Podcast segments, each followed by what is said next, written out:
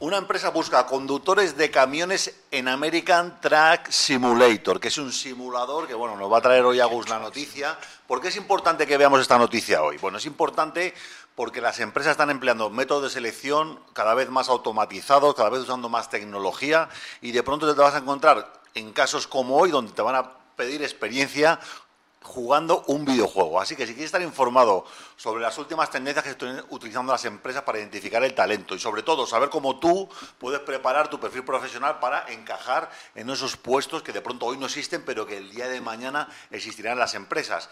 Quédate hasta el final del vídeo para poder ver todo. Mi nombre es Alejandro Guerrero y en este canal, en Tinku Café, estamos informándote sobre las últimas noticias, las analizamos con invitados cracks como los que me acompañan hoy y además estamos creando una gran comunidad de emprendedores, empresarios y también pioneros con el objetivo de llevar todas nuestras empresas pues al máximo nivel. No tienes que estar en Stanford ni en Silicon Valley para triunfar en los negocios. Aquí mismo desde Tinku en Madrid estamos apoyando ya a más de 5.000 empresarios y emprendedores en esta gran comunidad que es Tinku. Tienen más información sobre todo esto en la descripción del vídeo, en los enlaces de la bio. Así que bueno, vamos al tema. El vídeo va a tener dos partes. En primer lugar, voy a pedir aquí a Agustín, que está conmigo, que me comente un poco, bueno, qué es esto de que hay una empresa que está buscando conductores de camiones dentro de un videojuego. Sí, sí, eh, suena muy loco, pero es así.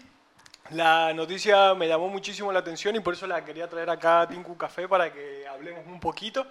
Y es que, bueno, la empresa de, hay una empresa de software que creó estos simuladores de camiones que se llaman American Track Simulator y Euro Track Simulator.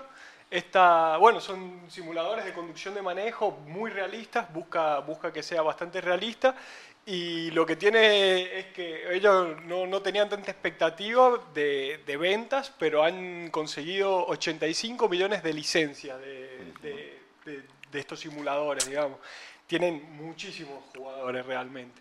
Y eso ha llamado la atención de una empresa de logística que se llama Schneider National, una empresa eh, estadounidense, que lo que empezaron a hacer, que empezó a llamar muchísimo la atención, es el tema de que, de que colocaron vallas publicitarias dentro de este tipo de juegos. Eh, ¿Por qué? Y porque necesitan camioneros, porque vieron que es un juego de camiones y les pareció una buena idea decir, bueno, eh, si ellos disfrutan como juego manejar un camión, ¿por qué no lo van a poder hacer en la vida real? Un poco esa fue la lógica. Eh, y, no sé, me pareció muy llamativo, quería traerlo acá, quería que lo comentemos, porque imagínate, no sé, estar jugando en tu casa y de repente que te llegue una oferta de trabajo o que veas ahí mientras estás jugando que puedes trabajar de lo mismo a lo que está jugando, no sé, me, pareció muy llamativo. De hecho, bueno, la franquicia esta de los Track Simulator fueron al principio muy conocidas con Microsoft, que tenía su propio Flight Simulator, claro. que además yo recuerdo la primera vez que tuve contacto con esto, sería los años 90 por ahí, eh, resulta que conocía a un piloto de Iberia que estaba con su hijo, que, que, también estaba como estudiando para ser piloto, y se tomaban el simulador como una cosa súper seria, ¿no? Cosa que a lo mejor yo como usuario me lo tomaba como un videojuego, vamos a despegar el avión, hacerlo estallar, no sé qué, eh, y de pronto resulta que, bueno, que la, la, exactitud con la que, con la que emulan el entorno real es brutal, y esto con el aumento de la tecnología, Microsoft después también sacó la licencia para trenes, para trenes, para que también fue comercialmente un éxito, y bueno, y esta de camiones que incluso, bueno, está ayudando a empresas a, captar talento mediante la aplicación. el, mundo al revés, ¿no? Eh, José Luis, eh, está aquí con nosotros José Luis Portela de McTalent. Tú que trabajas con gente con talento y hay muchas empresas que tienen dificultad para encontrar talento. ¿Qué te parece esta forma tan innovadora, ¿no? tan nueva de vamos a un videojuego a buscar a la gente? Pues tiene su lógica. A ver, lo que pasa es que, claro, está pensando cualquiera que lo lea, seguro que pide pensar, ah, no, que ahora ya no hay test ni nada y les ponen un simulador y el que está, si lo pasa, pasa. No, no, esos son sesgos. Nosotros lo que utilizamos es probabilístico. Tú cuando vas a coger a alguien, imagínate Mucha gente que dice, oye, ¿por qué muchos ingenieros terminan en procesos de dirección?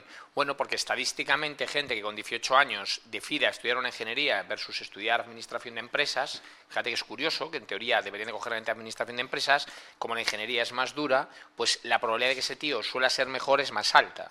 Es como McKinsey, que solo coja los números uno de la promoción. No quiere decir que los números 5 sea malo, pero estadísticamente tiene. Entonces, como el mayor problema que tenemos en las empresas de headhunting es hacer la criba curricular inicial, si buscamos un segmento donde la probabilidad de encontrar a alguien mejor es alta, pues entonces ese tiene sentido que para conducir un camión te guste conducir camiones y sepas conducir camiones, con un track simulator ya tienes la segmentación hecha, con lo cual tiene sentido. Evidentemente seguro luego les harán pruebas pues de, psicológicas, porque claro, por mucho que sepa conducir un camión en el track simulator, si luego el tío le gusta las drogas, le gusta el alcohol o, o le gusta trasnochar o lo que sea, bueno, vale, ¿no?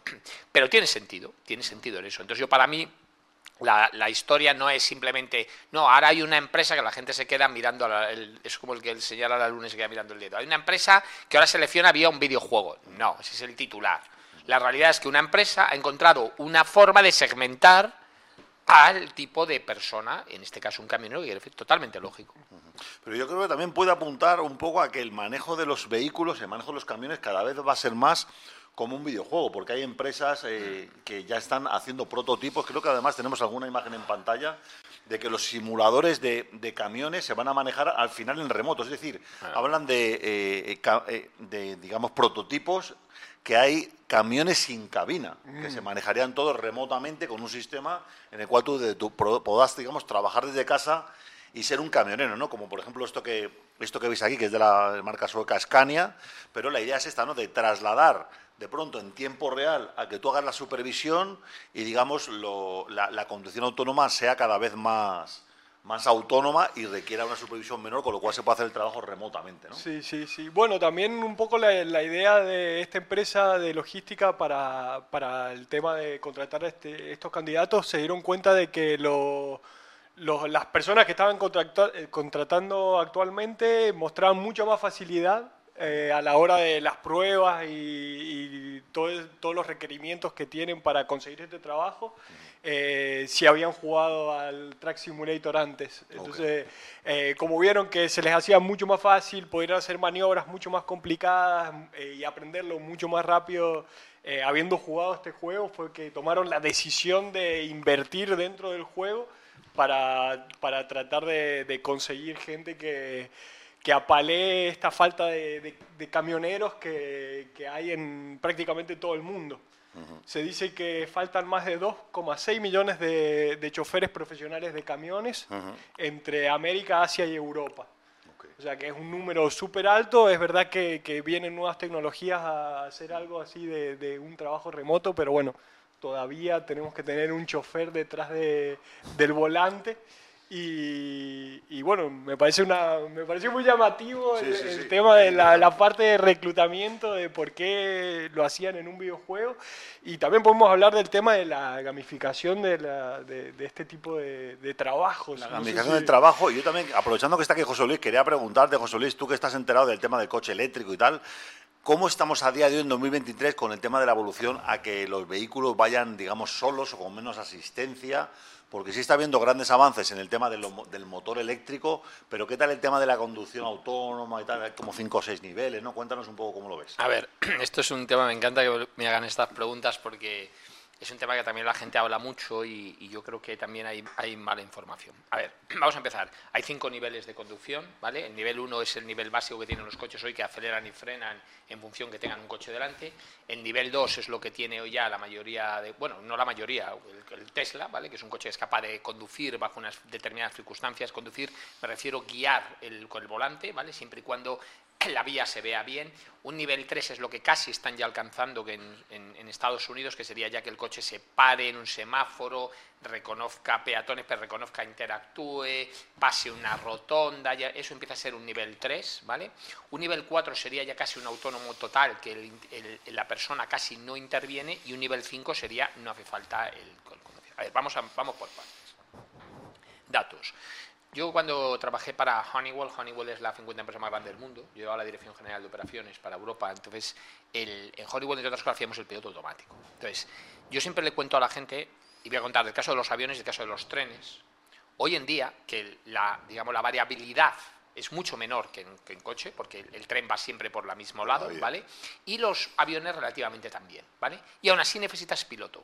Y necesitas que todo lo que rodea el tren en este caso las vías y las señales, que eso la gente no sabe, las señales del tren es que hablan con el tren, o sea, el tren se frena desde fuera, no desde dentro, Y los aviones les pasa igual. Entonces, el día que veamos que todos los semáforos del mundo los otros coches, las, eh, todo esté hablando con el coche, ahí podremos conseguir el grado 5. Hasta entonces, olvidaros. Eso por un lado. Y dos, cuando hablábamos ahora del camión, me hace gracia porque alguien puede decir, bueno, vale, pero podríamos ser como un dron, ¿no? Que se conduzca desde fuera. Vale. A mí, cuando doy clases de operaciones, me encanta, eh, ahí la gente se olvida que no es práctica. Entonces vamos a pensar dos cosas. Lo primero, ¿qué le monto en, cuando hemos visto o sea, qué pedazo de cabina, eso tal? sí. Ponla, Ya, ponla, ya, yo- ya, ya. que- Sí, sí, pero eso, eso significa que tenemos que alquilar una nave un sitio donde cada conductor tenga un espacio. ¿Cuántos camiones hay? ¿Cuántos metros cuadrados de nave superficie tendríamos para poder hacer eso? Mucho. Primer dato. En vez de un call center, un gente que drive center. dice, exacto. Un drive drive, muy bien, exacto. Hemos inventado un nuevo keyboard de moda para... el drive center. Segundo punto, ahí la gente dice, no, no, no, entonces que lo hagan en casa. Bueno, que fuera en casa. Necesitas un aparato muy complejo en la casa, necesita que ese tío tenga una habitación en la casa y necesitas una conectividad absoluta. Driving from home. Exacto, tío, pero necesitas una conectividad, un internet y tal. Y cuarto, a ver, es que también la gente, yo no he sido camionero, pero hombre, conozco el sector logístico y el camión no solo conduce. El camionero para, descarga la mercancía, en algunas es pequeño a veces se lo descargan, pero controlan que le descarga la mercancía, tiene que recibir un check-in, si es una, imagínate, mm, transporta líquidos, tiene que esperar a veces a que llegue. tal. O sea, es decir, el camionero hace falta que esté dentro. O sea, la gente cuenta cosas porque, bueno, se las imagina, pero no es práctico. O sea, los camioneros van a seguir conduciendo camiones. Ok, de momento... Yo, de momento quedan muchos años. Sí. Vamos, Yo pienso igual, pienso igual. Pero vamos, es, vamos. que es- que es lógico. Es como los pilotos al final, pues sí, pero al final el piloto en el avión no solo es el piloto, es, es- es la persona que manda en el avión. Cuidado. Sí. Cuidado, El no, no, que comandante, conflicto, digamos. el comandante, tal. Entonces, a ver, eh, la vida es un mucho, un poquito más, eh, no, no digo compleja, pero hay práctica. Entonces la gente habla de cosas, se las elimina y ya está, y se queda tan ancho. Pero nada, Bueno, no, si os parece, eh, eh, podemos dejar ahora para la segunda parte del vídeo el tema de, bueno, qué, qué tipo de novedades estáis viendo en cuanto al tema de captación de talento, ¿no? Igual que ha hecho esta empresa, de, de pronto buscar dentro un videojuego, qué normas innovadoras, y a ver, por ejemplo, José Luis, tú que estás en tema de headhunting también, conoces ese sector, eh, eh, maneras más creativas, de pronto, o diferentes, que no estamos tan acostumbrados a identificar talento. A mí también se me ocurren algunas. Pero bueno, antes te recuerdo que si te está gustando este tipo de vídeos, le des like, te suscribas, le des a la campanita y bueno, pues estés ahí con nosotros. Escríbenos en los comentarios qué te parece el vídeo. Leemos todos los comentarios y también nos gustaría saber de ti. Y bueno, pues la segunda parte del vídeo sí, comentar un poquito esto, ¿no? De, antes de ver la pregunta del día, ver un poco qué, innovaciones estáis viendo en, en selección, ¿no? Por ejemplo, yo el otro día conocí una empresa que era de, creo que era de Suecia o Noruega, donde ellos están haciendo captación de talento en redes sociales. O sea, ellos ponen anuncios, eh, no anuncios del empleo en sí, sino anuncios de cosas relacionadas con un puesto de trabajo. Y cuando la gente ya le da like e interactúa con ese anuncio, empiezan a, a decirle ahí que hay una oportunidad de trabajo y empieza ahí un proceso de selección.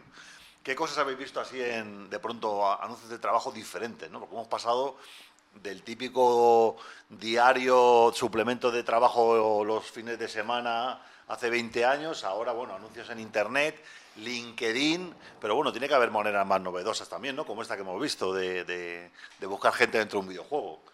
Pues fíjate, el, a ver, eh, para directivos LinkedIn sigue siendo la herramienta. Vamos, yo no conozco otra y no es que no conozca por innovar, pero LinkedIn es el portal donde están toda la gente. Entonces nosotros tenemos un software que se llama Recruiter, que LinkedIn nos vende, por cierto, muy caro.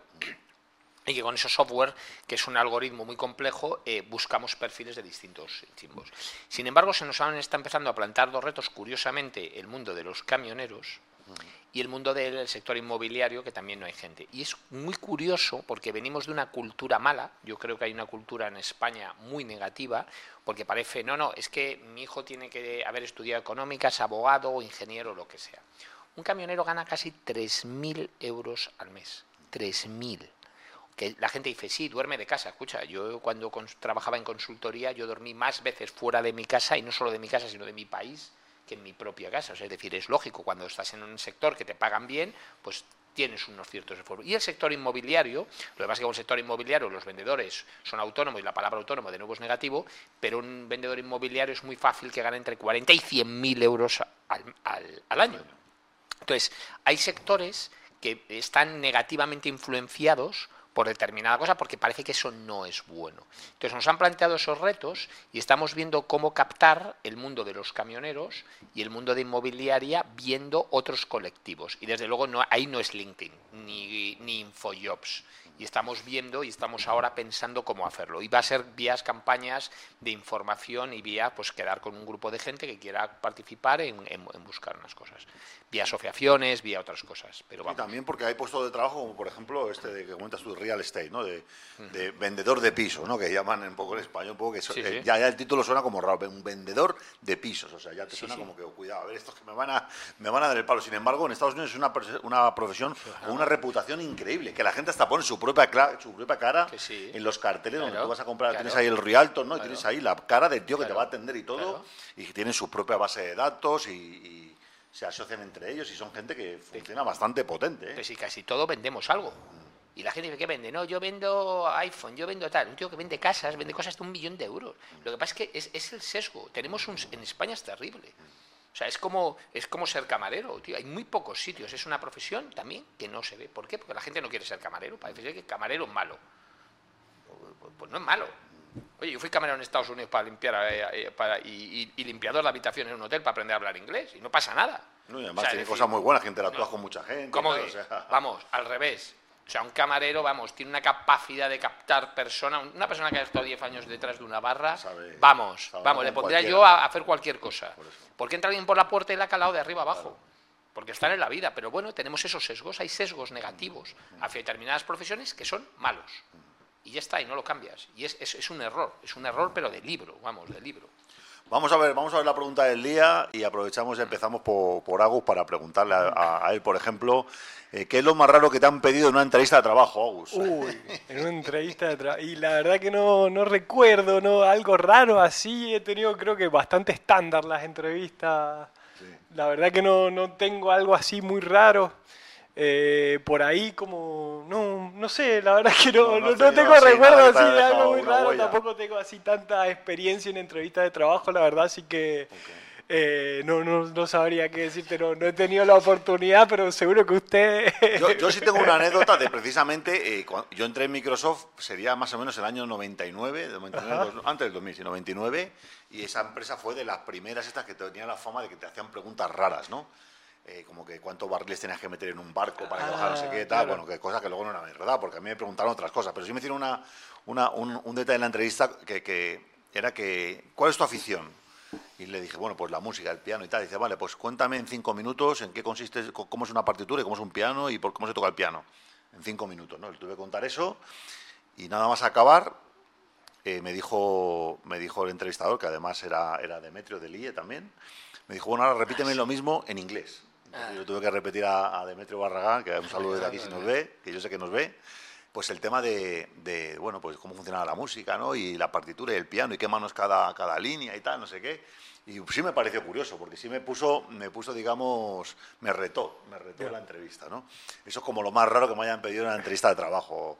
José Luis, desde el lado de entrevistador o entrevistado, bueno, tú que haces entrevistas a directivos, entiendo que, que les retas, ¿no? ¿Les retas o realmente para ver un, un, directivo eh, las preguntas son sencillas y son así de, andar por casa? A ver, lo primero, eh, y esto es un consejo, ya lo hablaré muy lo primero en una entrevista es una conversación. De verdad, el headhunter lo que quiere es estar seguro, como un director de recursos humanos, que la persona que está cuando primero cumple con los requisitos, es muy importante que encaja en el puesto, no que vale, eso la gente no lo entiende, lo primero que vale es que encaje, Por tanto, tenemos que hacer preguntas técnicas. Y segundo, que encaje también en la cultura de la empresa o lo que sea. Normalmente las preguntas que hacemos son muy normales, muy normales. Yo solo en mi caso hago preguntas un poco más tendenciosas si veo que me mienten. O sea, es decir, el primer consejo que digo es que no mientan nunca, nunca. Y tercero, al revés. Lo que voy a contar es que hay preguntas que son normales y que al revés algún candidato se me ha enfadado. Y además lo he mirado porque es como ya un día ya he hablado de estas cosas ¿De qué no se puede preguntar? Hay un falso mito. Evidentemente yo no puedo preguntar por eh, religión, ni tendencias sexológicas, de, sexo, ni nada, evidentemente. Política, políticas, evidentemente. Nadie, nadie se hace preguntas. Pero la edad es un dato importante. Y la edad la preguntamos porque es un dato importante. Es como, ¿cuántos años llevas trabajando? No, no te, eso no te lo voy a decir. Pues tu edad, si tienes 50, no es lo mismo que si tienes 40 que si tienes 30. Nadie, de verdad, no, hasta la fecha, no me han dicho una empresa, de verdad hay un falso mito. No, no, no, si tiene más de 52 ya no vale. No, no me lo han dicho nunca. Entonces, cuando te apunta la edad, tira edad. Alguno me ha dicho, pues no te la digo. Vale, pues no me la digas. Escucha, es muy fácil, lo puedo ver por la edad en la que te matriculaste. Pero evitar una pregunta directa de un headhunter es muy malo. Y luego otra, ¿cuánto ganas? Otra vez, tío. O sea, es decir, a ver, la gente no entiende que uno de los indicadores más importantes, o sea, y os digo, es edad, eh, formación, posgrado, idiomas, países que has vivido, y luego tu puesto. Y de tu puesto es el nombre, a quién reportas y gente a tu cargo. O sea, lo que te quiero saber es en el triángulo de la empresa. ¿En qué parte estás? En qué, dónde estás. Vale. Pues curiosamente, la, tu salario también es una correlación de eso que es cierto que hay gente que está mal pagada y está, y está ¿cómo se llama?, bajo, pero dilo, si nosotros lo sabemos. Hay gente que a lo mejor, imagínate, a estar en 60 y está en 40, y si la empresa va a pagar 70, de verdad, que otra cosa, a los antes no nos dicen, negocia el salario, te lo prometo, nosotros no negociamos el salario, pero yo tengo que saber primero si encaja, porque si busco una posición de 70 y yo vales 90, no vale. ¿Vale? Pero es una pregunta que tienes que saber responder. No vale, no te la puedo decir. Bueno, tú puedes decir lo que te dé la gana pero estás fuera del proceso de selección, porque yo te estoy pidiendo una información que tú no me la das, me estás ocultando información, que es una información importante, que además hay que entenderla por qué te la pregunto. Yo solo, nosotros cuando preparamos en mentoring directivo a la gente para, para preparar mejor las entrevistas, le explicamos, la pregunta no es lo importante, es por qué te la hacen. Entonces, cuando entiendes por qué te hacen la pregunta, dices, ahí va, es que es muy importante contestar cuánto quieres ganar. Y no vale la típica, que es la que me hace todo el mundo de... Ah, depende del proyecto, tal, primero lo miramos, eso lo vemos más adelante. Grom, error, línea roja. Si tú no sabes lo que vales en el mercado, tienes un problema grande. O sea, son preguntas que tienes que saber responder. Y luego, e, evitar una pregunta, tío, o sea, a mí a veces me ha pasado, bueno, sigues hablando, estás conociendo, tienes hijos, pero es, por saber su contexto. o sea, es absurdo que una empresa te diga, si tiene hijos no los contrates, si eso es mentira, de verdad, es un falso mito, de verdad, que la gente, pues es una parte de la conversación, pues sí, yo tengo hijos, pues tengo tal, pues no sé qué, pues no pasa nada, nadie te está preguntando, eh, no pasa nada, es un, es, un, contexto de las preguntas. Entonces, el contestar a las preguntas no pasa nada. O sea, evidentemente, nadie te va a preguntar si eres religioso o no, es absurdo. No, me ha pasado, incluso currículum vitae, que no, no, no, te ponen el teléfono, tío, que la gente no quiere el, bueno, teléfono, eso me parece increíble. Escúchame, no. Y otra mucha, está, está, mucho. Le escribo, ¿no? Te reciben un mail vía LinkedIn, hola, eh, tal, no sé qué, hemos visto, bueno, le cuentas un poco el proyecto y por favor. Y de repente te contesta, sí, quiero saber más. Sí, quiero saber más. A ver, ya tienes la oferta entera, ¿vale? Sí, quiero saber más. ¿Qué quieres? ¿Que te lo ponga por escrito? No, por escrito primero no se pone porque ya te he puesto la oferta. Segundo, dame un teléfono, dame un... No, te dice, sí, estoy interesado. y te quedas igual como diciendo, te vuelves a contestar. Claro, hay que ser educado la gente. Hola, ¿qué tal? Mira, por favor, si me das un teléfono, porque además yo a partir de ahí es teléfono, ya no es escrito. O, o, de repente ya te preguntan, o banda salarial o no sé qué, a veces no te dejan, eso es verdad, las empresas no nos dejan decirlo. Y eso yo creo, yo creo que es un error, pero también yo respeto. A mí si me dicen que no puedo decir la banda salarial a la que voy a contratar, lo hago. No, yo me obedezco al cliente. Yo creo que es un error, se debe decir pero puede sugerir, pero... Ya, pero a veces ellos no lo quieren publicar porque entonces saben lo, que está pagando la competencia y entonces la competencia lo ve. O sea, tiene también sus motivos. Sí, Tomás, también hay, yo, me quedé sorprendido una vez en, Lima, en Perú, que conocí estos libros de Mercer, sí. son unos libros así de gordo donde están todos los salarios de todas las posiciones de las grandes multinacionales, ¿no? Y entonces cogen aquí, eh, Administración de Sistemas IT Junior con tantos pesos al año, tantos los que estamos, Los que estamos en el sector, que es una de las cosas, yo muchas veces incluso preguntamos el salario para saber si nos mienten, pero no por nada, es un truco o sea, hay veces que de repente te cuenta un tío, no, yo soy director financiero, una empresa de 500 millones de euros y yo era el máximo responsable, miembro del comité de dirección, y te empieza a contar una hora salario, 60.000 euros. Y claro, tú en ese momento te das cuenta que te ha mentido. Pues es imposible. Ya sé que los salarios bajos son en España, que esto si quieres venimos otro día a hablar, que esto es una vergüenza, o sea, una vergüenza no te hablo ya de comparado con Europa, comparado con Latinoamérica.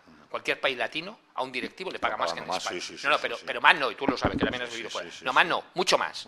España es una vergüenza a un nivel, de verdad, esto es, esto es gravísimo y no se cuenta. O sea, el nivel de directivos que está aquí pagado es una vergüenza.